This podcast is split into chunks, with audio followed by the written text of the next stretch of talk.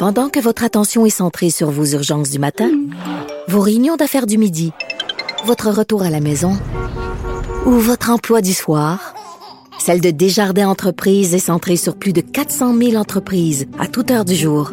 Grâce à notre connaissance des secteurs d'activité et à notre accompagnement spécialisé, nous aidons les entrepreneurs à relever chaque défi pour qu'ils puissent rester centrés sur ce qui compte, le développement de leur entreprise.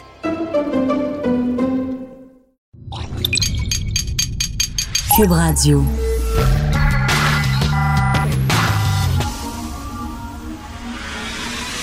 De 10 à 11. De 10 à 11. Richard Martineau. Politiquement incorrect. Cube Radio. Bon mercredi, merci d'écouter Cube Radio et d'écouter Politiquement Incorrect. J'ai un message à mes chers amis cyclistes. Chers amis cyclistes, je sais que vous ne polluez pas, que vous faites de l'exercice et que vous êtes extrêmement gentils envers l'environnement. Vous êtes des modèles à suivre. Vous êtes cool, vous êtes low-fi. Euh, C'est parfait, mais ça ne vous met pas au-dessus des lois. Et au Québec, il existe quelque chose qui s'appelle le Code de la route. Et comme le, nom l'indique bien, le Code de la route, c'est pour tous ceux qui roulent sur les routes du Québec, alors que vous soyez camionneur, automobiliste, cycliste, si vous êtes un obèse de 300 livres qui vous euh, qui euh, roulez en triporteur, si vous faites de la trottinette, du patin à roulette, de la planche, si vous êtes un cul de jatte sur une voiturette, si vous êtes kenné puis que vous avez fait poser des roues en dessous de votre tronc, si vous faites de la moto, du vélocycle, un sidecar, un SUV, si vous vous promenez en maison mobile, si vous prenez avec un unicycle avec trois gymnastes chinois sur vos épaules, vous devez respecter le code de la route et vous devez faire trois choses. Un, arrêter au feu rouge. Deux, arrêter au stop. Et trois, respecter les sens uniques. C'est pour tout le monde, c'est pas parce que vous faites du vélo que vous êtes au-dessus des lois. Si vous n'aimez pas la loi, militez dans, dans la rue pour que la loi change, mais d'ici là, le règlement est très clair. Allez sur Internet, vous devez faire comme les automobilistes et faire attention, j'ai failli encore en écraser un aujourd'hui. J'étais extrêmement prudent. J'étais sur Maisonneuve, je devais tourner à gauche sur Saint-Hubert. Il y a une piste cyclable, il y avait 75 cyclistes. J'ai attendu qu'ils passent et là, j'ai regardé, il n'y en avait plus. J'ai tourné à gauche, mais il y a un cycliste qui est passé qui n'a pas fait son stop. Il y avait un feu rouge. Il n'a pas fait. Lui a décidé je suis cycliste. Je suis cycliste, je ne pollue pas. Je n'ai pas besoin d'arrêter au feu rouge. J'aurais pu le frapper. Je trouve ça toujours extrêmement triste. Chaque fois qu'il y a des cyclistes qui se font frapper, aidez-nous à vous aider, s'il vous plaît. On est deux sur la route. Je vais faire attention. Faites attention, vous aussi, voilà, parce que je veux pas vous blesser. C'est certain, si je rentre un cycliste, ah, c'est le méchant automobiliste, mais bon, faites attention. Merci beaucoup à mes cyclistes. J'entendais ce matin à LCN, ils ont fait un micro-trottoir à Laval et il y a des gens qui étaient interviewés puis qui s'ennuyaient de la belle époque de Gilles Vaillancourt. Il y a des gens à Laval qui disaient oui, il était corrompu, mais au moins, il, se- passait des affaires à Laval. Au moins, il y avait de la construction. Au moins, il y avait des belles choses, comme le Cosmopolis, puis le, le- cinéma qui ressemble à une grosse chocoupe volante, là, puis tout ça. Là. Fait qu'il s'ennuie de Gilles Vaillancourt. Je trouve ça fantastique de gens. Oui, il nous volait, mais quand même. C'est comme, comment, vraiment, vraiment, vous vous ennuyez de l'époque où Gilles Vaillancourt. Rappelez-vous, c'était quoi sa belle-sœur? Qui avait été pognée avec de l'argent? Il y avait tellement de fric qu'elle savait pas où mettre ça.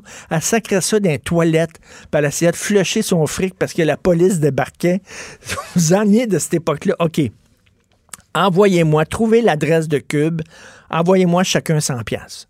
Chaque résident de Laval, vous aimez ça, vous, vous faire dépouiller de votre argent et avoir rien en retour? Moi, je, vais le faire.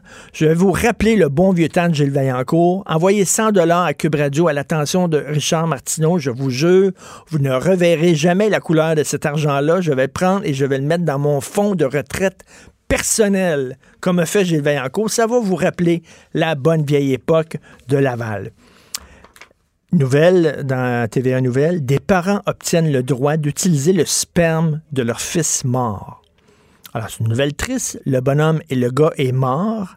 Euh, il n'y avait pas d'enfant. Et trois jours après sa mort, les parents ont obtenu le droit de, prendre du sperme, de prélever du sperme dans le cadavre de leur fils parce qu'ils disent son rêve, ça a toujours été de faire des enfants, de continuer la lignée familiale. Malheureusement, il est décédé, donc on aimerait ça, nous autres, si vous pouviez prélever du sperme sur le cadavre de notre fils mort depuis trois jours.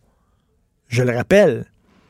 Est-ce qu'il y a encore de la sève dans un tronc lorsque l'arbre a été coupé après trois jours?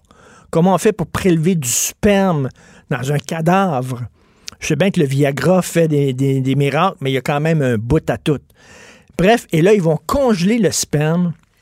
Et là, je ne sais pas, ils vont trouver quoi? Une mère porteuse, puis ils vont prendre le sperme de leur enfant mort, ou alors la mère elle-même, sa mère, va porter dans son ventre, dans son utérus, pourquoi pas, c'est la mode, son petit enfant. On n'arrête pas la science, vraiment. Peut-être le gars s'est tenté pas d'avoir un enfant, peut-être qu'il a dit ça à sa mère. C'est comme, maintenant, on va pouvoir faire ça, là mettons, ah, j'aimerais ça avoir l'enfant. On n'arrête pas la science, donc ils vont pouvoir, ils ont eu le droit euh, de faire ça. Euh, vous avez lu le texte de Félix Séguin euh, dans le journal aujourd'hui. Vous savez que avant, pour être pour pouvoir immigrer au Canada lorsque vous étiez mexicain, vous aviez besoin d'un visa. Ça, c'était sous Stephen Harper. Mais là, Justin Trudeau est arrivé en disant c'est trop sévère. Nous autres, le Canada, le nouveau Canada, le Canada sous Justin Trudeau, on est accueillant. Vous vous souvenez du tweet, du tweet pas le tweet, le tweet qu'il avait envoyé euh, disant à tous les misérables de la terre, euh, si vous voulez fuir votre pays, on est prêt à vous accueillir les bras ouverts au Canada, ce qui a fait d'énormes problèmes à la frontière. Bref.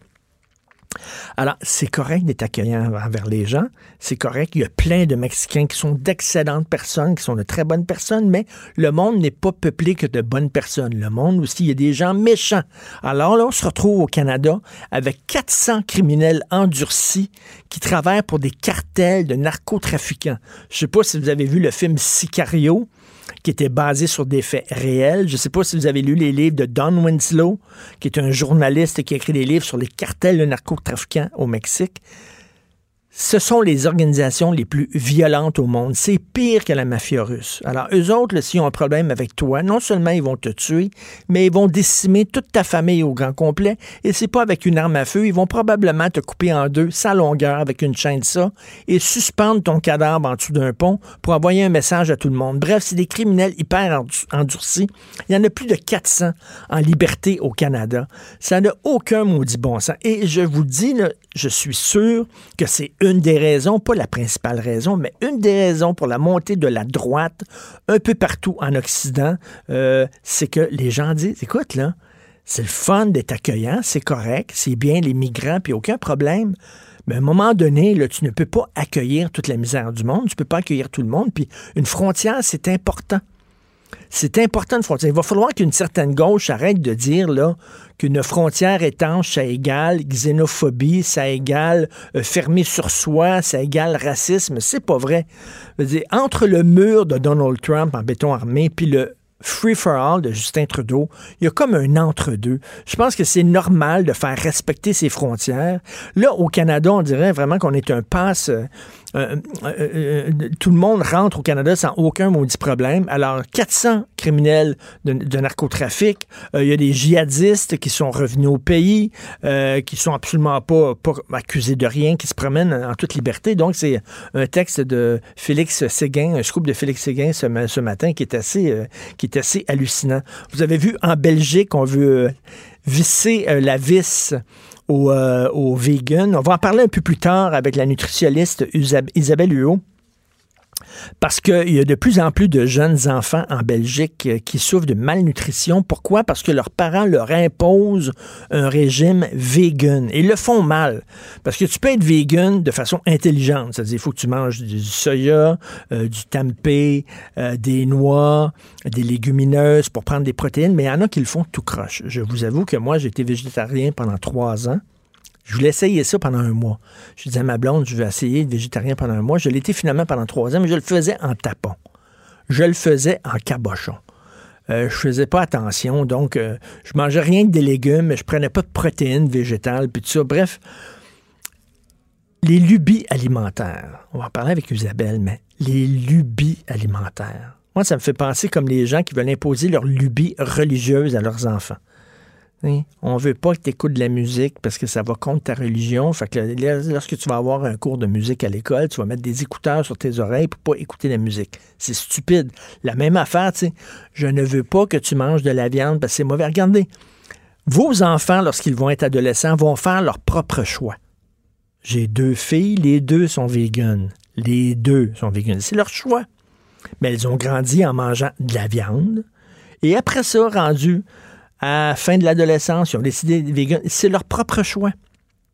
Même chose, mettons, je sais pas, tu laisses tes enfants grandir, puis s'ils choisissent d'être musulmans, catholiques, bouddhistes, scientologues ou rien, ça sera leur choix à eux, mais laissez vos enfants en paix. Puis les lubies alimentaires, ça devient compliqué en tabarnouche recevoir des gens chez vous. Là, l'autre jour, c'était le bouillon. Y a-tu du bœuf dans ton bouillon chez toi, Richard? Y a-tu du bœuf dans. Oui, y a peut-être un peu de bœuf dans le bouillon. Ah, je peux pas en prendre. Y a-tu du miel? Je peux pas en prendre parce que du miel, c'est fait. C'est fait avec le travail des abeilles. On a exploité les abeilles pour le miel. Voulez-vous rire? Are you fucking kidding me? Les abeilles sont pas dans des enclos. N'y a pas des apiculteurs qui vont les voir et qui vont les traire trois fois par jour. Ça n'a pas de bon sens. C'est rendu n'importe quoi. Quand tu reçois des gens, il faut que tu fasses un plat. Euh, tu sais, si ton enfant, mettons, est cœliaque et il est allergique au gluten, OK, je peux comprendre. Mais ça le dit, là, arrêtez de capoter avec la bouffe. Pouvez-vous rien qu'avoir du fun à manger? C'est tout. Quand t'es rendu en disant le bouillon, il y a un peu de bœuf dans le bouillon. Là, c'est rendu, c'est les avocats. Les avocats, c'est un fruit. Et là, on ne peut pas manger d'avocat lorsqu'on est vegan parce que c'est pollinisé par des abeilles qu'on a transportées on a pris leurs ruches, on a mis les ruches dans un camion, on a transporté les ruches dans des champs, et là, on dit que c'est du travail forcé. Les abeilles n'ont pas choisi de polliniser les champs d'avocats. Ils voulaient polliniser les champs de fleurs. On leur a pas demandé la permission. C'est du travail forcé, c'est de l'exploitation animale. Donc maintenant, les vegans n'ont pas le droit de manger d'avocats. C'est absolument n'importe quoi. On en parle un peu plus tard. Vous écoutez Politiquement Incorrect. Richard Martineau. Politiquement incorrect. Mathieu Boccoté qui est avec nous en direct de Paris. Salut Mathieu. En direct de Toulouse, en fait, mais ça dans le même pays. Oh, en direct de Toulouse, j'imagine que tu manges bien. Est-ce que tu manges de la bonne saucisse? Ah on va bien manger, on va faire une bonne conférence. ah oui, tu es là pour ta série de conférences. On le rappelle, tu es bien sûr chroniqueur Journal de Montréal, Journal de Québec, et on peut aussi écouter ton balado à Cube Radio, Les idées mènent le monde, euh, extrêmement intéressant, des entrevues avec des intellectuels, des entrevues passionnantes. Tu écris euh, sur, euh, dans ta chronique aujourd'hui, le Canada de moins en moins français, et tu arrives avec un concept très intéressant, c'est-à-dire que le Canada est un pays bilingue, mais sauf c'est anglais et peut-être mandarin, anglais et italien, peut-être anglais et espagnol, mais pas nécessairement anglais et français. Et c'était, c'était inévitable. Hein. C'est-à-dire que le Canada est un pays qui a besoin d'une langue commune et c'est la langue de sa nation dominante, celle qui a, donc le Canada anglais, qui a imposé l'histoire de ce pays, qui l'a façonné. Et pendant longtemps, il y a eu ce compromis, cette illusion, cette aspiration des Québécois, des Canadiens français, on disait autrefois, d'avoir un pays de deux langues, deux peuples fondateurs, deux nations, donc deux langues officielles. Mais Trudeau, faut pas l'oublier, le père de l'autre, disait d'accord deux langues officielles, mais pas deux peuples, pas deux nations. Donc, il y a eu une forme de compromis pendant quelques décennies où, effectivement, le Canada se voyait comme un pays bilingue. Mais de plus en plus, dans la logique du multiculturalisme canadien, si les Québécois ne sont qu'un groupe ethnique parmi d'autres, si les Québécois ne sont pas une nation fondatrice, eh bien, pourquoi le français disposerait d'un traitement privilégié? Et là, ce qu'on voit aujourd'hui, c'est que l'anglais est la langue commune, et là, le français comme langue seconde commence à perdre du terrain, peu à peu, progressivement, et ne soyons pas surpris qu'ailleurs au Canada, on se demande un jour pourquoi le français dispose de tels privilèges. Mais l'utopie de Pierre-Éliott Trudeau de faire un pays bilingue anglais-français, euh, Anne-Marie ou Scan-Marie, c'était probablement une utopie extrêmement coûteuse, ça coûtait très cher. Et puis en même temps, pourquoi un petit village situé dans l'ouest du pays aurait-il euh, été obligé à être bilingue? C'était un peu, c'était un ben, peu... Ah ben moi, je suis d'accord. Moi je, moi, je suis un défenseur de la politique qui était celle d'André Laurando et ensuite de Camille Lorrain, c'est-à-dire, euh, dans son entier, le Canada doit être un pays bilingue. Eh bien, il y a le Canada anglais d'un côté et le Québec français de l'autre. Mais dans les faits, ce que ça donne aujourd'hui, c'est que le Canada anglais d'un côté puis le Québec bilingue de l'autre. Eh bien, non. Moi, je crois que là-dessus, euh, moi, bon, pas un secret, je suis un indépendantiste, mais si on est pris à rester dans ce pays-là pour un temps, eh bien, notre seule manière de véritablement sauver le français au Canada, c'est pas le fantasme d'un français côte à côte, euh, d'une côte à l'autre, euh, de, de manière généralisée. C'est un Québec le plus français possible et c'est ainsi que le Canada sera fidèle malgré lui à son bilinguisme. C'est-à-dire quoi? Est-ce qu'il faut abandonner les Canadiens français, comme disait René Lévesque, they're dead ducks anyway? Non, non, non, on doit les soutenir, mais on ne doit pas se faire d'illusions. C'est-à-dire que moi, je suis contre une politique de soutien des francophones ailleurs dans le Canada, parce que ne serait-ce que le Québec, c'est le, le, phare de la francophonie en Amérique, euh, mais on doit savoir que là où on doit mener la bataille, c'est au Québec, parce que ce qui se passe en ce moment, c'est qu'au Québec même, le, français est en train d'être marginalisé, d'être laissé de côté, surtout à Montréal. Alors, si on veut éviter qu'à Montréal même, la logique du, du Canada bilingue, c'est-à-dire anglais plus autre langue s'impose, c'est au Québec qu'on mener la bataille, c'est ici qu'on doit réaffirmer le principe fondamental d'un Québec français, d'un Québec où le français est la langue du pouvoir et la langue euh, de convergence. Écoute, l'autre jour, j'étais à Laval, je suis allé dans une boutique et la fille qui me parlait me parlait euh, seulement qu'en anglais. Alors, euh, comme à chaque fois, j'ai fait venir sa gérante et j'ai dit comment ça se fait qu'elle elle travaille avec le public et qu'elle ne parle pas français, elle ne parle qu'une seule langue? Elle a dit non, non, non, elle parle deux langues, elle est bilingue, et ça, je te jure, c'est vrai. Elle parle anglais et mandarin parce qu'on a beaucoup, beaucoup de clientèle chinoise. Donc, elle parle anglais et mandarin. Et là, dit, euh, quoi, le mandarin est une langue officielle maintenant? Oui, puis il faut, voir ce que c'est. C'est-à-dire que les codes du tourisme international, les codes du capitalisme mondialisé sont plus importants que le respect des nations, nous le savions. Mais là, ce qui est particulier, c'est qu'on nous traite de plus en plus comme une communauté étrangère chez elle. C'est-à-dire que les Québécois, le français, toute l'idée de la Révolution tranquille, c'est de faire du français la langue nationale, la langue de convergence la langue à laquelle tous devaient se rallier dans l'espace public. Or, ce qui se passe aujourd'hui, c'est que le français redevient la langue des Canadiens français, des Québécois francophones, de l'entre-soi communautaire. Puis quand on parle avec des gens qui ne sont pas dans la tribu, entre guillemets, on considère qu'il est normal de passer en anglais. Et c'est comme si on se comportait désormais comme des touristes chez nous. Mais tu es en France. Écoute, en France, il y a un snobisme de utiliser l'anglais, c'est très, c'est très snob. Écoute, tu prends les magazines français et c'est, tu sais, c'est la, c'est la, la, la, rubrique fashion et la rubrique shopping et le, et le, le, DVD collector et c'est, tu sais, ils ne font que parler franglais en France. Ouais, mais ça, ça c'est une, ça, je dirais que c'est du snobisme superficiel qui va passer. C'est-à-dire que oui, ils disent week-end et puis ils disent clash et puis ils disent flash et tout ça. Sur le fond des choses, essayer de vivre en France sans parler français et surtout essayer de vivre en France en parlant mal français dans les élites, dans les milieux culturels, dans les milieux qui comptent, dans les milieux qui ont le pouvoir, au-delà de cette espèce de vernis qui nous de, qui est agaçant. Euh, la réalité de la France, c'est que c'est un pays profondément français, et je crois que de ce point de vue, on devrait se donner des objectifs semblables. En plus, que, il est normal que chez nous on fasse la chasse aux anglicismes parce qu'on est plus sensible, mmh. mais n'oubliez pas qu'en France, au-delà du week-end et du parking, fondamentalement, on est dans un pays qui ne doute pas de parler une langue qui, qui est la plus belle d'entre toutes. Mais ce qui est, ce qui est hallucinant là, quand même, Mathieu, c'est chaque fois que je demande, puis je demande pas le, je demande pas le ciel, je demande d'être servi dans ma langue chez moi, bon Dieu. Il me semble que c'est le minimum syndical. À chaque fois que je demande ça, je passe pour un intolérant. Je pense souvent au gérant, mais qu'est-ce que vous avez? C'est quoi votre problème? Euh, Montréal est une ville bilingue. On a le droit de s'adresser aux gens en anglais. Puis ça, je dis, écoutez, tout ce que je veux, c'est moi, je suis francophone, je suis au Québec. Au Québec, c'est en français. Tout ce que je demande, c'est d'être servi dans ma langue. Et c'est tout. Écoute, Leslie Chesterman de la Gazette m'avait traité de tous les noms juste parce que j'avais dit que j'aimerais être servi en français chez nous. Et pourtant, votre, ta demande est une demande assez modérée. Hein. Tu demandes le droit d'être servi en français. Moi, je suis un peu plus radical. Moi, je crois que le français doit avoir le pouvoir. C'est-à-dire, on ne doit pas demander un accommodement raisonnable pour se faire servir en français chez nous. On doit considérer que le français doit être la norme, doit être la langue de référence, la langue commune.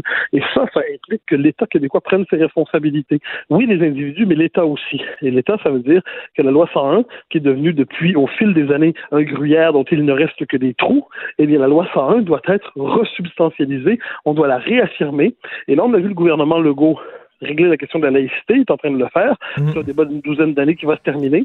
Ben là, il y a un nouveau chantier qu'il va falloir ouvrir, et c'est le chantier de l'affirmation linguistique. Écoute, tu parlais justement de la laïcité. Je discutais avec euh, Denise Bombardier un peu plus tôt, qui est en France aussi, et elle me dit, écoutez, mes amis français ne comprennent pas à quel point euh, une laïcité, une laïcité très modérée, là, celle proposée par euh, François Legault, ça n'a rien à voir avec la laïcité en France. C'est une vision très, très modérée de la laïcité. Mhm. ça, soit, ça soit tellement mal reçu que les, les, que les commissions scolaires, que les grandes centrales syndicales, que même les, les, les comités de défense des droits de la personne traitent de racistes, d'intolérants, de xénophobes, tous ceux qui osent appuyer cette laïcité-là. Euh, elle a dit les Français ne comprennent pas ça. Est-ce que toi, ben, tu as de plus en plus d'amis en France, tu leur expliques ce qui est en train de se passer au Québec? Est-ce qu'ils comprennent aussi? Euh, euh, ben, ce qu'ils finissent par comprendre, c'est assez rapidement, c'est que toute volonté d'affirmation québécoise est vue comme de c'est-à-dire ils comprennent naturellement ce qui se passe. On leur dit on veut pas grand-chose, on veut un petit bout de laïcité, mais on croit que c'est important pour nous. Puis cet espace-là, on veut pas nous le concéder. Ils comprennent très rapidement qu'une société qui est pas libre d'établir même une laïcité aussi minimale est une société bien moins libre qu'elle ne le croit. Et euh, de ce point de vue, non, il y a une stupéfaction en France quand on leur dit voilà ce qu'on veut faire et voilà comment on réagit, comment on nous traite. Et de ce point de vue, n'oublions pas que nous avons des alliés en France. Est-ce que, est-ce que la laïcité, elle est attaquée en France? est-ce qu'elle est encore affaiblie en France ou elle est encore euh, importante au cœur des Français? Ah, elle est au cœur de l'identité nationale. Elle est, elle, est, elle est attaquée, elle est remise en question, mais elle est défendue. C'est-à-dire dans certains quartiers, euh, bon, que marqués par euh, les phénomènes que l'on sait, euh, oui, elle est attaquée, mais on ne doute pas de la nécessité de la défendre en prenant des moyens politiques pour cela. Et de ce point de vue, la laïcité demeure un principe très puissant dans la politique française. J'ai même lu des sondages, Mathieu, puis tu me diras, corrige-moi si, si, si j'ai tort, mais j'ai lu des sondages qui disaient que la majorité des musulmans en France sont pour l'interdiction des signes religieux dans certaines fonctions? Oui, je me rappelle que Christian Rio avait référé à de tels sondages. Je les ai pas en tête, donc je ne veux pas me prononcer euh, avec seulement des données approximatives en tête. Mais ce qui est certain, c'est que beaucoup de musulmans en France, évidemment, s'intègrent à la nation française. Et s'y intégrant, ils s'approprient des codes culturels de la nation. Euh, vous, vous noterez, il y a plusieurs figures très importantes dans l'espace public qui sont, oui, de culture musulmane ou même de foi musulmane, mais qui acceptent les, la civilisation du pays où ils se trouvent, c'est-à-dire et la laïcité, et j'ajouterais même euh, les origines chrétiennes, les racines chrétienne de la France. Parce que quand on accepte, quand on vit dans un pays, quand on s'y installe, quand on est dans, une civilisation, un pays, un peuple, il faut en accepter les mœurs, la civilisation, la culture, l'univers symbolique. Ça ne veut pas dire qu'on doit renier sa foi. Ça veut simplement dire qu'on doit savoir où on habite. Mais le problème avec le Québec, Mathieu, c'est qu'on a deux parents. On a la France qui est, comme notre mère, puis on a l'Angleterre qui est comme notre père, et c'est deux visions totalement opposées du vivre ensemble. La France, c'est la laïcité. Euh, L'Angleterre, c'est le multiculturalisme. Donc, c'est déchirement-là se retrouve au sein même du Québec plus ou moins, moi, je suis plutôt en désaccord. Je pense que les Québécois, globalement, savent ce qu'ils veulent. Ce qu'il y a, c'est ensuite dans nos élites. Une partie de nos élites a été intégrée depuis, euh, c'est une longue histoire, depuis 1840 à peu près, euh, au cadre canadien. Et une partie de nos élites ont trouvé le moyen, c'est le pacte faustien de notre histoire, pour se maintenir leur responsabilité, c'est de nous faire accepter le cadre canadien quel qu'il soit. Aujourd'hui, le cadre canadien, c'est plus la couronne britannique, c'est le multiculturalisme canadien. Mais je crois que l'immense majorité des Québécois sont beaucoup moins divisés qu'on ne le dit. L'immense majorité des Québécois, 75% des francophones sont pour le projet de loi en ce moment. Donc ne nous croyons pas plus divisés que nous le sommes, même si nos élites sont moins fidèles qu'elles ne le devraient. Écoute, pendant que tu étais en France, je veux discuter avec toi, puis euh, on s'en est parlé un peu plus tôt, euh, et tu disais que ta tête n'est pas faite là-dessus, tu n'as pas d'idée euh, vraiment. Et moi non plus. L'histoire de Vincent Lambert, c'est un homme qui, depuis des années, est dans un état végétatif.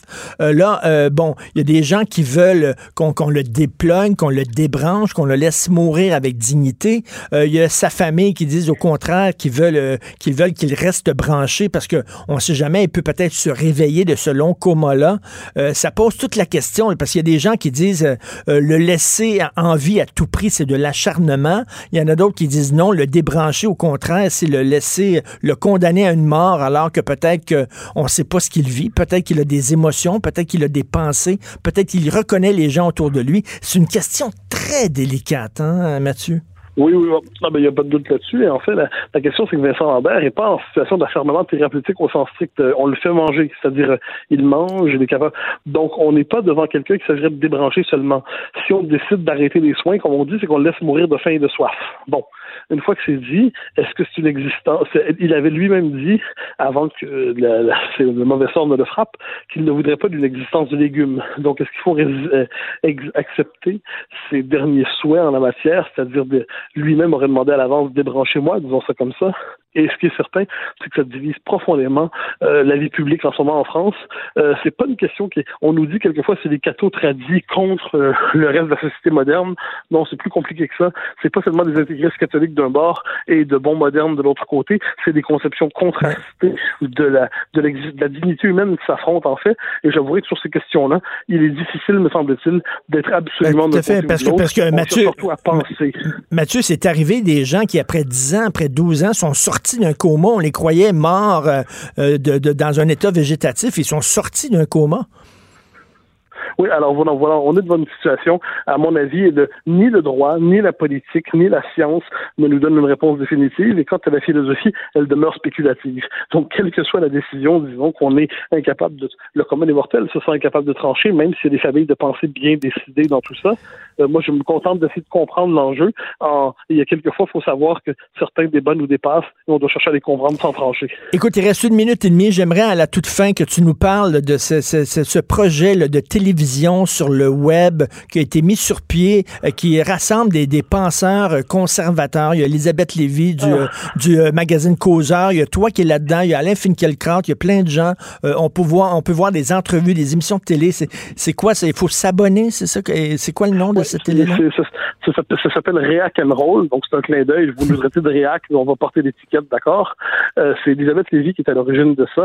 C'est associé au groupe Causeur, euh, le magazine, et fondamentalement, c'est une volonté de créer un espace où des intellectuels qu'on entend insuffisamment dans l'espace public, des philosophes, des historiens, euh, qui sont laissés de côté ou à qui on n'a pas accès facilement, eh bien, une tribune pour tous ces gens pour qu'ils puissent penser l'actualité. Mais quoi, c'est des gens qui sont, c'est des gens qui sont, des gens qui sont boudés par les médias euh, traditionnels? Ben, certains, oui, certains, c'est plus compliqué. C'est-à-dire, euh, Alain Finkielkraut a sa, ses tribunes, mais euh, vous en avez d'autres, c'est-à-dire un Marcel Gauchet, un Philippe Reynaud, un Pierre-André Taguieff, euh, Pierre Manon. Ce sont des figures immenses, mais qui ne sont pas nécessairement grand public, à tout le moins où on croit qu'elles ne sont pas grand public. Et là, c'est le plaisir de d'avoir accès à ces grands penseurs qui réfléchissent avec nous et pour nous sur l'actualité, sur les enjeux de l'époque, mais pas dans le style, je dirais, du, du commentaire médiatique accéléré, qui vont donner de la profondeur à leurs commentaires dans l'espace médiatique. Dans une société normale, tout ça serait au cœur de l'espace public, mais là, euh, Elisabeth a décidé de répondre à cette société pas normale en criant React and Roll. React and Roll, c'est super drôle. Ben, merci beaucoup, Mathieu, puis bonne série de conférences là-bas. Martineau, franchement, même avec les cheveux gris, il reste un animateur très coloré. De 10 à 11. Politiquement incorrect. Cube Radio. Tous les mercredis, nous parlons d'actualité avec euh, le politologue Christian Dufour, qui est toujours gentil, qui se présente en studio. Salut Christian. Bonjour Richard. François Legault, qui, est, euh, qui, qui garde le cap sur la réforme du mode scrutin. Toi, c'est un sujet qui te touche particulièrement. Oui, en fait, c'est ça. C'est que c'est difficile de savoir ce que pense vraiment François Legault euh, là-dessus, parce que notre premier ministre, c'est vraiment pas un intellectuel. Puis je dis pas ça dans un sens péjoratif, parce que je trouve que les intellectuels font pas euh, toujours des bons premiers ministres. Il peut être un peu erratique des fois dans ses propos. Dans ce dossier-là de la réforme du mode de scrutin, qui me touche plus particulièrement. Mais qu'est-ce qu'il défend une proportionnelle pure? Non, c'est pas non, ça. Mais, lui, lui, en fait, le seul engagement formel qu'il a fait, c'est de déposer un projet de loi d'ici le 1er octobre 2019, donc dans la première année euh, de son mandat, à partir de l'entente avec la, la CAQ et avec Québec solidaire et le Parti québécois pour un système euh, proportionnel mixte régional. Bon, comprenne qu'il pourra. Je pense que quand on y pense comme il faut, on peut. Il y a des choses qui se dégagent quand même pas mal. Je pense pas que François Legault va bouger dans ce dossier-là d'ici le 1er octobre. C'est clair qu'il va le déposer, son projet de loi. Ça, il s'est engagé à le faire. Euh, il va le faire. Par la suite, Qu'est-ce qu'il va faire? Je ne sais pas. Est-ce qu'il va, annoncer un référendum? Peut-être pas parce que euh, ça peut arriver que le projet s'effondre de lui-même. Parce que c'est très facile de s'entendre sur le principe de la proportionnelle, hein, qui est vertueux, euh, mais dès qu'on entre dans les détails là-dedans, ça devient plus compliqué parce qu'il y a des intérêts électoraux divergents. Il peut aussi avoir une opposition qui monte contre ce projet de loi qui n'est pas encore là, mais à mon avis, c'est ce qui va arriver. Donc peut-être que le projet de loi va mourir euh, tout seul. Québec solidaire a tout intérêt à appuyer la proportionnelle, par exemple. La proportionnelle nationale. Et les libéraux, c'est la proportionnelle nationale, alors que euh, le PQ et, la CAQ, ça va être régional. Tout ça devient très compliqué vite. Bon, donc moi, il y a deux hypothèses. Ou François Legault ne bougera pas d'ici le 1er octobre, puis il fait bien. Il fait bien de ne pas s'engager à, tenir un référendum parce que depuis deux semaines, il s'est quand même passé des choses là-dedans. Il s'est passé deux choses. Le, directeur général des élections a dit que euh, c'était pas réaliste, en, fait, de penser tenir la prochaine élection en vertu euh, du nouveau mode de scrutin parce que ça demandait beaucoup de travail de préparation. C'est énorme comme réforme. C'est une mini-révolution. François Legault, là-dessus, dit non, quand même, je persiste dans, dans, dans, dans mon projet. Et l'autre point, c'est qu'il y a eu quand même beaucoup de voix la mienne, mais pas juste la mienne. Mhm. Euh, François Cardinal et, Paul Journet dans la presse, Joseph Facal dans le Journal de Montréal, des gens comme Michel David en ont parlé, des gens comme Michel Chiauger, qui ont parlé du référendum en disant que, euh, au fond, euh, puisque c'est improbable que la prochaine élection se tienne en vertu du nouveau mode de scrutin, est-ce qu'on ne pourrait pas en profiter de la prochaine élection pour consulter les Québécois là-dessus? Moi, ce que je pense, là, du Richard... C'est peut-être trop compliqué. Non, je m'excuse, je ne veux pas faire... Euh, euh, ben, c'est très compliqué, les, modes de scrutin. Est-ce que tu penses que le, Québécois lambda peut se prononcer vraiment là-dessus? C'est très complexe. Oui, mais, mais je pense que le Québécois lambda, comme tu dis, devrait se prononcer là-dessus, parce que ça appartient... C'est une institution politique, là, au cœur de notre démocratie. Ça fait depuis 1791 que ça existe. Là. Si on change ça, c'est un changement énorme. Il faut consulter le monde. Moi, je pense pas que, si, on, si, on, le réforme, le mode de scrutin, je pense qu'il va en avoir un référendum pour ratifier ce qui va être fait. Mais c'est pas sûr qu'il va y avoir un référendum parce que ça peut s'effondrer tout seul. Puis François Legault, au fond, c'est que, tu sais, François Legault, il avait dit à un moment donné, on verra. C'est son fameux on, verra. Mais je pense que je pensais à ça tout à l'heure en me préparant pour notre entrevue. François Legault, c'est beaucoup le gars du on verra. C'est-à-dire qu'il prend son temps, c'est pas un intellectuel, il est pragmatique, tout ça. Donc, euh, moi, ça fait, moi, moi, ça me déplaît pas. Mais là, là c'est-à-dire, on ne se, ramassera pas demain avec un parlement à l'italienne, avec 25 euh, ah, Mais moi, c'est ce que j'en pense. Je trouve que c'est une folie de première grandeur, le, mode de, scrutin. Ça va affaiblir substantiellement le pouvoir du seul gouvernement contrôlé par une majorité francophone sur leur continent et ça va affaiblir la majorité francophone, déjà affaiblie par deux référendums ratés. Donc, on n'a pas les moyens de se permettre ça. Mais ça, c'est mon opinion. Mais ce que je vois, on va avoir un projet de loi sur la réforme du mode de scrutin autour du 1er octobre. Il va y avoir un débat là-dessus, puis là, on verra. Parlant de François Legault, il est à New York. Il a dit qu'il est prêt à vendre l'électricité à petit prix. Ça, c'est tellement le Québec, hein, à petit prix. Un petit café, une petite toast, la petite vie, le petit Québec, le festival La Petite Vallée, Martin Petit, le petit bonheur, le petit roi, le petit Papa Noël, les petits chanteurs du Mont-Royal. On aime ce petit au Québec. Ça semble c'est une position de négociation bizarre. Ben oui, ben, surtout qu'aux États-Unis, dans un premier temps, rappelons que pour François Legault, c'était extraordinaire cette nouvelle-là, que la ville de New York, puis c'est un symbole, la ville de New York, c'est la puissance américaine, en fait, traditionnelle, euh, voulait acheter des montagnes d'électricité propres du Québec. Hein. Il portait plus à terre, surtout que les relations avec le reste du Canada sont pas si bonnes euh, que ça. Puis je le comprenais. Comme bien les Québécois, d'ailleurs, ils, regardent plus spontanément du côté des Sudis que du côté du Canada anglais. Bon, donc ça, c'est bien beau. Mais là, comme on dit souvent, le diable est dans les détails. Puis euh, négocier avec les Américains, ben, c'est quand même du capitalisme beaucoup plus sauvage. Euh, il y a un tas d'obstacles réglementaires. Moi, je m'y perds vite. Hier, je lisais les nouvelles là-dessus, là, puis François Legault parlait. C'était l'homme d'affaires qui parlait. Là, il y a des organismes de réglementation, puis il y a des tunnels, puis des, des tours d'affaires. C'est compliqué. Mais, hein? mais, sauf que quand, quand position de négociation, tu commences pas tout de suite en ben, disant on est prêt à faire, on est prêt à le Ça m'étonne qu'il dit ça, ça fait un peu désespéré. Il me semble que euh, tu, tu, peux peut-être, c'est comme si tu dis on veut vendre l'électricité du Québec à tout prix. Cela dit, moi, je juge François Legault à, ses actes. Euh, ses paroles peuvent être un petit peu euh, difficiles à suivre. Moi, d'ailleurs, j'ai déjà été, j'ai déjà travaillé avec François Legault tout, tout début de, de, la CAQ. Puis je t'avoue que c'est une des raisons pour lesquelles je m'étais retiré parce que j'avais beaucoup de difficultés à assumer ce côté-là un peu erratique au niveau des, des, des, discours. Donc, on verra, mais tu as parfaitement raison. écoutez, il faut pas quand même vendre à, tout prix. Je veux dire, il faut dire que là, l'Ontario nous a dit non.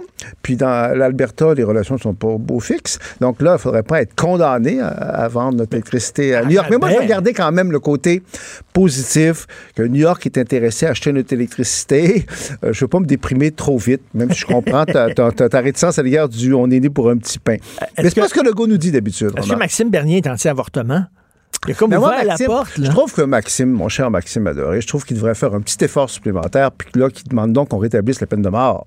Hein, tant qu'à y être, là, pourquoi pas. Donc, je, trou- je trouve que Maxime Bernier, bon, il a réussi à faire en sorte qu'on parle de lui, mais il a touché un tabou, au Canada. Hein. C'est réouvrir le dossier sur l'avortement, c'est un, gros euh, euh, tabou. Euh, au Québec, je pense pas qu'il y ait un vrai marché pour ça. Dans le reste du Canada, je le sais pas. Jusqu'à Nouvelle-Ordre, le Canada n'est pas les États-Unis de Trump. Moi, Maxime Bernier, je l'ai défendu quand il s'est attaqué au multiculturalisme extrême. Je trouvais qu'il mettait le doigt sur quelque chose de vrai.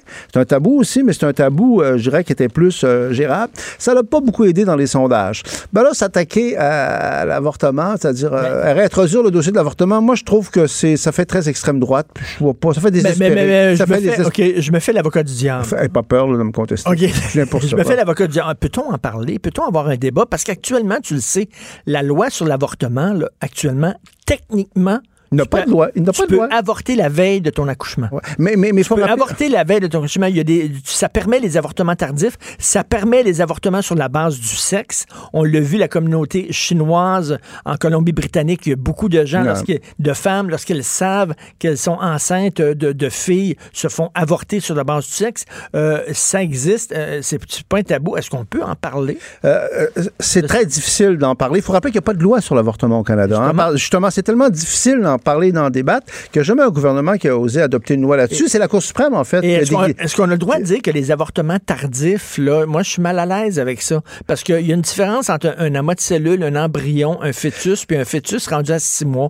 C'est pas la même affaire. Je suis d'accord euh, avec toi au niveau, mais sur le plan politique, je suis d'accord avec toi que, euh, étant donné qu'il n'y a pas de loi, il n'y a pas d'encadrement du tout. Il y a juste une décriminalisation de facto par la Cour suprême du Canada. C'est vraiment la Cour suprême qui, a- tu c'était les affaires Morgenthaler et, et compagnie, qui a fait en sorte que la Cour suprême a dit, au fond, ce n'est plus euh, un crime, mais il n'y a aucun encadrement et il faudrait peut-être qu'il y en ait un. Mais sur le plan politique, du débat politique, c'est le tabou total.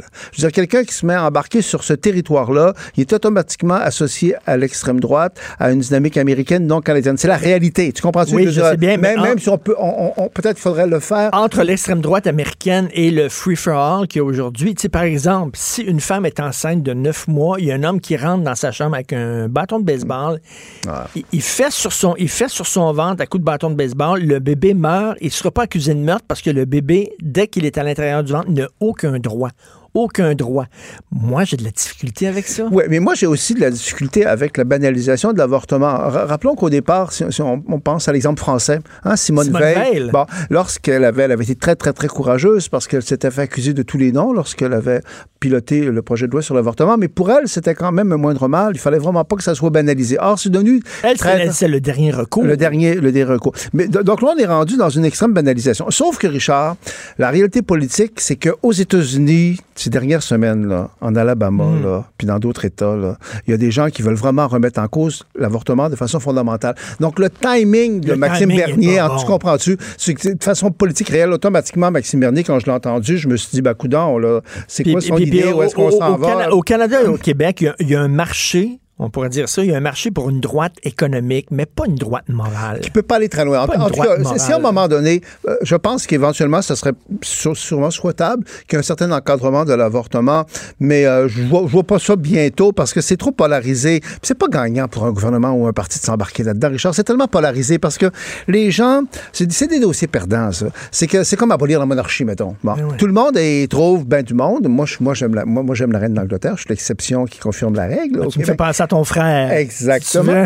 Sauf que je suis très minoritaire. Ben, des gens disent pourquoi on n'abolit pas la monarchie? La majorité des gens sont pour ça. Peut-être. Mais la minorité qui est pour la monarchie, haïtien beaucoup. Donc, c'est des dossiers perdants et les, gou- les gouvernements en- en- en essaient d'éviter ça. Donc, nonobstant tes réserves et tes craintes, je comprends ce que tu veux dire. Là, je fais des Le, avortements. non, sur mais le timing, je comprends. Euh, ce Je que comprends, tu c'est que c'est pas réaliste de penser qu'on peut faire ça au Canada ces temps-ci, surtout dans le contexte on- nord-américain. On, va nous sortir là, la servante écarlate de Margaret Atwood, hein, écrivaine canadienne en plus. Cela, cela dit, aux États-Unis, euh, ça commence à être euh, sérieux, là, la remise en cause de l'avortement très fondamentalement. Tout à fait. Et C'est quoi, 22 États, 23 Hein? Ouais, États? puis à la là? Cour suprême du Can- de- de- des États-Unis, Trump va laisser des traces parce qu'il a réussi quand même à, à nommer Mais plusieurs pourtant, juges. pourtant, Trump, personnellement, il le dit que lui, il était, il était pro-choix. Oh, Je ne sais pas où ce qu'il est, Trump. Je ne sais pas ce qu'il pense, pour être franc. Mais chose certaine, il ouvre la voie à ce genre de contestation. Et, et ce qui me frappe aussi, moi, je suis pas un fanatique, toi non plus. Pas du tout. Mais les gens là, qui se prononcent dans ce dossier-là, souvent, je te dis qu'ils prennent ça à cœur, pas à peu près. Que ce soit les gens qui soient pro-vie ou ça devient très idéologique, très émotif. On touche à des valeurs. Un texte de Félix Séguin aujourd'hui dans le journal de Montréal. 200 membres de cartels de narcotrafiquants mexicains. Puis on sait qu'ils sont ce sont des criminels endurcis qui sont en toute liberté au Québec. On dit plus de 400 au Canada.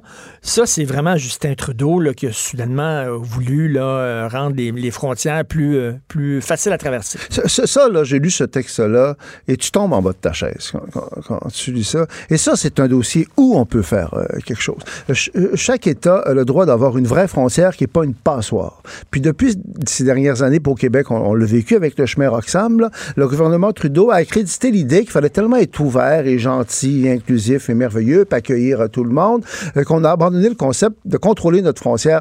Et il est très, très bon. C'est pas nécessairement l'extrême droite contrôler ses frontières. Ça n'a rien à voir avec l'extrême droite, ça, ça a à voir avec un État qui se tient debout. Tu sais, le rôle principal, le, rôle de départ de l'État sur le plan civilisationnel, c'est la loi et l'ordre. C'était pas négatif au début. Hein. Il y avait des guerres privées, des vendettas, les gens s'entretuaient. C'est de dire, bon, ben, un État, là, il y a quand même, euh, c'est l'État qui contrôle l'usage de la force. Il y a des frontières. À un moment donné, l'Italie commence, puis là, c'est la France. Donc, abandonner ça pour des raisons, en fait, euh, très, très surupeuses, c'est courir après le troublier. Très, très bon, le dossier dans le Journal de mmh. Montréal aussi, aujourd'hui, de, de, de, de, M. Séguin. Parce qu'on voit à quel point on est le dindon de la farce là-dedans. C'est que ce sont des criminels, puis des gros criminels du Mexique euh, qui sont qui ont profité du laxisme et de l'irresponsabilité du gouvernement Trudeau. Puis je trouve qu'il faut vraiment être très dur à, l'égard du gouvernement Trudeau euh, là-dessus pour euh, venir ici. Puis 200 personnes au Québec, donc euh, la moitié sont au Québec parce que c'est c'est ça aussi le problème, c'est que c'est le Québec qui est plus affecté par ça parce que c'est plus facile de rentrer au Québec concrètement. Les, et ce sont des tueurs. Les cartels mexicains là, c'est pire que la mafia russe. Ah c'est une des organisations les plus les plus violentes au monde. Donc l'idéalisme en politique puis ça, au Québec, il faut le dire et le redire parce qu'on est tellement dans l'idéalisme. Je pense à Québec solidaire pour, aux jeunes. La jeune génération est tellement idéaliste.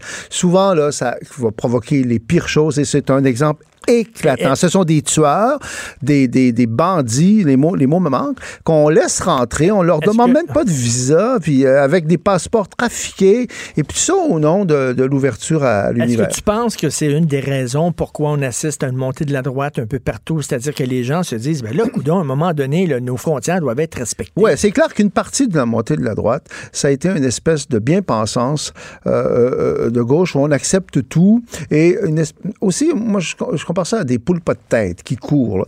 Euh, J'ai rien, moi, contre le, progressisme. Puis que, comme bien des, êtres euh, humains d'aujourd'hui, je suis un peu hybride. Tu sais, dans certains dossiers, je suis un conservateur. Dans d'autres, je, suis plus progressiste. Je suis gay. Puis bon, je suis assez euh, euh permissif. Mais il faut se servir de sa tête aussi. Du bon sens, là. Je veux dire, les identités, ça existe. Les gens sont peut-être ouverts, sont prêts à être ouverts à, l'étranger, à l'immigration, tout ça, mais ils veulent qu'on respecte ce qu'ils sont sur le territoire. le projet de loi 21 sur la laïcité, ça se situe beaucoup là-dedans. Si tu respectes pas ça, si tu respectes pas le bon sens, c'est épouvantable. Puis au Québec, normalement, le bon sens, ça fait partie de notre territoire. Mais là, tu provoques des extrêmes. Trump, au fond, Trump, souvent, ce qu'il dit, là, il y a du vrai là-dedans. Puis euh, on est content qu'il le dise, sauf qu'il pousse ça tellement à bout. C'est ça, entre, entre le mur de Trump puis le free-for-all de Justin Trudeau, j'imagine il y a un C'est des extrêmes, en fait. C'est la modération qui fout le camp. Et, souvent, on va lire... Euh, euh, prends, par exemple, dans le dossier très, très des transgenres. Bon, moi, j'ai rien contre les transgenres. Je suis homosexuel moi-même. Mais à un moment donné, il y a une espèce d'ampleur que tout ça prend, que tu où est la mesure, où est la modération. Et ça, c'est dans de multiples dossiers. Et j'ai pas de réponse à ça. Comment ça se fait que nos sociétés sont si vulnérables aux, extrémismes, en fait, de, de, de tout bord. Des deux côtés. Ouais. Ah non, c'est de tout bord, tout côté. et, et au fond, le Québec, là-dedans, devrait bien se positionner parce qu'on est une société qui a, des défauts. Euh, toi, tu, mais on est fondamentalement modéré. La modération. Ah non, mais c'est vrai depuis 400 ans. Moi, je dis toujours ça à mes étudiants. Quand même, même qu'on voudrait devenir une dictature, on serait pas capable. Parce que ça fait depuis 250 ans qu'on a une démocratie enracinée. On est d'extrême centre. Oui, mais c'est vrai. Ben, ça peut nous tomber sur les nerfs à un moment donné parce qu'il y a un côté mollasson. Mais le bon côté, quand, quand je vois des gens dans le dossier sur la laïcité, j'ai en tête que j'ai viens d'écrire un texte là-dessus, qui essaient de faire passer le Québec pour une société de fanatiques ou Gérard Bouchard qui dit on est une société pas décente. Hey, wow, là! on a bien des défauts, mais c'est. Le projet de loi 21, on peut critiquer, on peut pas être d'accord. Mais si c'est ça le fanatisme, hey. T'es en feu, Christian. Merci beaucoup. Ça me fait plaisir. Merci. Vous écoutez Politiquement Incorrect. Martino, le seul qui peut tourner à droite sur la rouge à Montréal. De 10 à 11. Politiquement incorrect. Mais c'est politiquement correct de l'écouter. Les parents belges qui imposent un régime vegan strict à leurs enfants pourraient perdre la tutelle de ceux-ci. On est en train de jongler avec l'idée d'un projet de loi qui serrait la vis aux vegans. Nous allons en parler avec Isabelle Huot, qui est docteur en nutrition. Salut, salut Isabelle. Hey, allô, Richard? Allô. Il y a Hey, tellement d'extrémistes là dans, dans je- il y a des religions maintenant dans la façon de manger. On a parlé euh, beaucoup, euh, entre autres avec Sophie du, du régime cétogène, mais Oui. c'est le cas aussi du régime végétalien.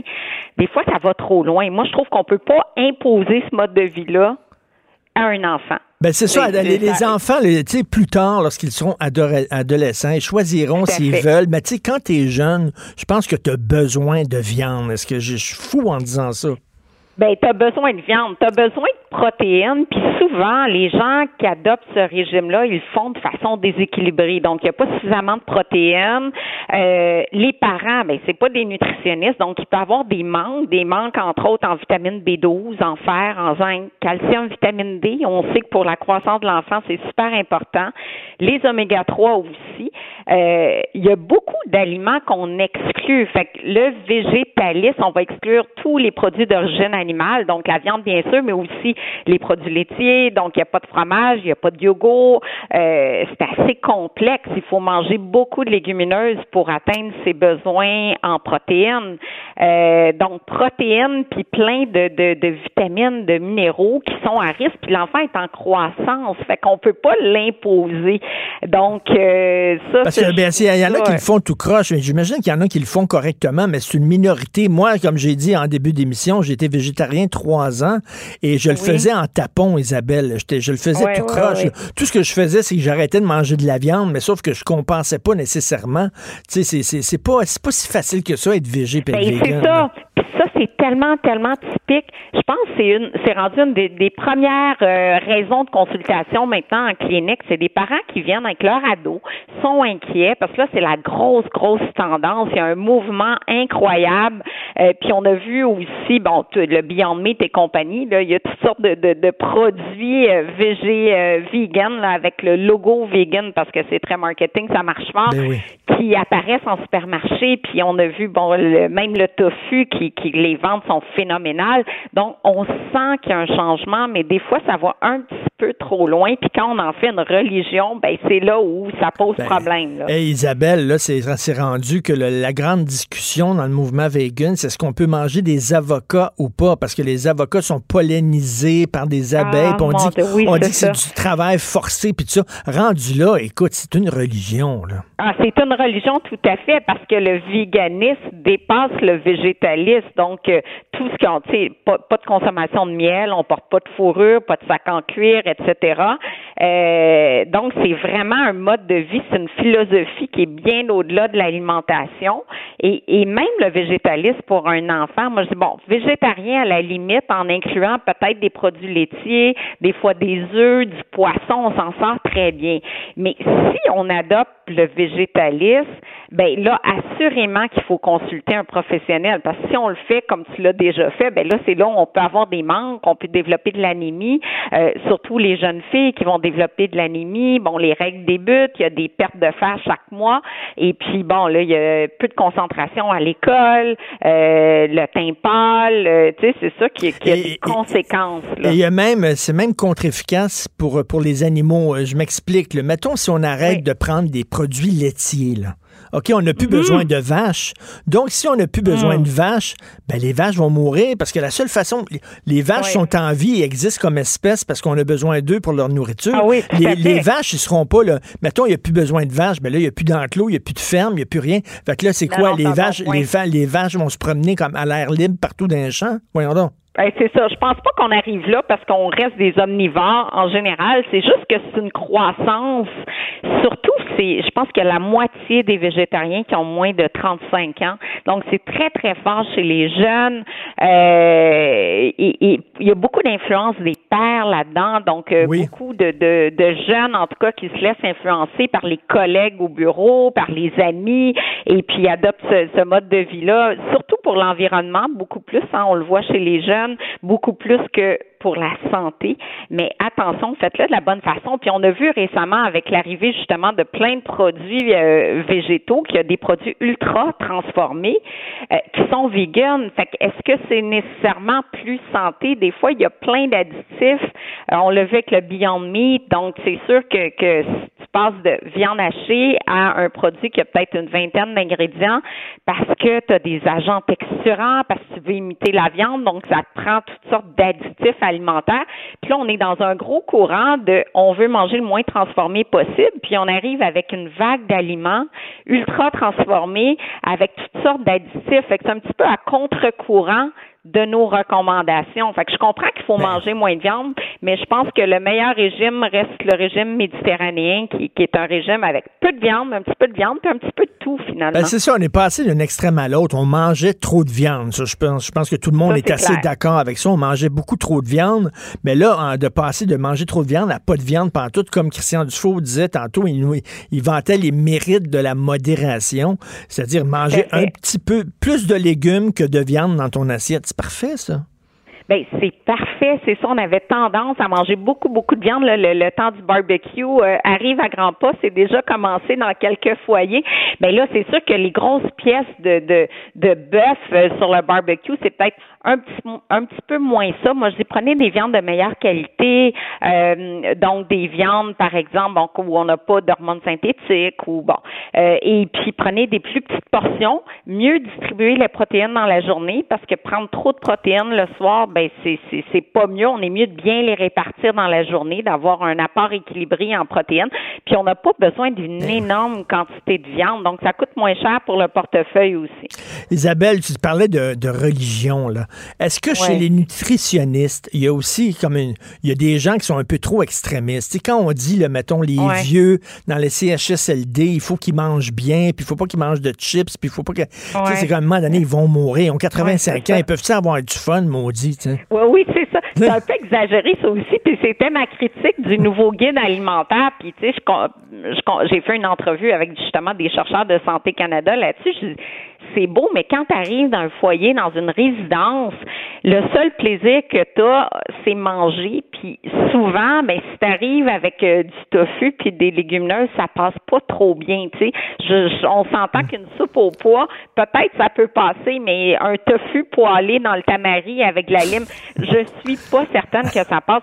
Et, et, et je pense que ça, c'est un petit peu trop loin. Tu il faut garder vraiment le plaisir de manger, puis le plaisir, ça reste la base de, de l'alimentation. Fait que ça, je, je- le virage est sûrement trop important pour, euh, pour Mais- ces populations-là. Mais ça devient compliqué recevoir des gens à manger. Il y a des gens qui prennent Ah, pas de gluten, des VG, il y a des gens qui veulent pas de bouillon, de bœuf, il y a des gens qui... Écoute, c'est un casse-tête total, là. C'est un casse-tête, puis ça n'a aucun On sens. peut-tu- mais ça devrait, comme je dis, se faire dans le plaisir. Puis moi, des, des, le, le sans gluten, c'est la même chose. C'est les, les vrais intolérants là, qui sont soit euh, cœliaques ou qui ont une hypersensibilité au gluten, c'est à peu près 3% de la population. Mais pourquoi que dans les restaurants, je connais plein de restaurateurs, c'est un casse-tête. Ah, je suis sans gluten. Ah oui, pourquoi Ah ouais. être cœliaque? Ben non, y y y a- Isabelle, il y a le savoir-vivre aussi. Il me semble que tu devrais pas emmerder Oui. tes amis avec ça. Si tes amis t'invitent à souper à la maison, tu commences pas à dire, Exact. ouais, mais pas, tu sais, tu manges ce qu'ils te servent, maudit, là, à moins d'être allergique, là, tu sais. Ben, c'est en plein ça. À moins d'être allergique, Ben oui. normalement, on mange de tout. Puis si chez vous, on aime mieux être, par exemple, moi, je suis flexitarienne, je préfère manger végé, mais quand je suis reçue puis qu'on me fait un filet de porc, je vais le manger avec plaisir. Puis euh, c'est comme ça que c'est plus simple. Ben Tellement oui, plus ça simple. rend, pl- ça, rend, ça rend les relations interpersonnelles beaucoup plus simples que ça. Merci beaucoup, Oui. Isabelle. Merci. Ben, c'est un plaisir, Richard. Bonne Merci. C'est journée. tout le temps le fun de te parler. C'est tout le temps qu'il nous reste. Le temps a filé. Cube Radio.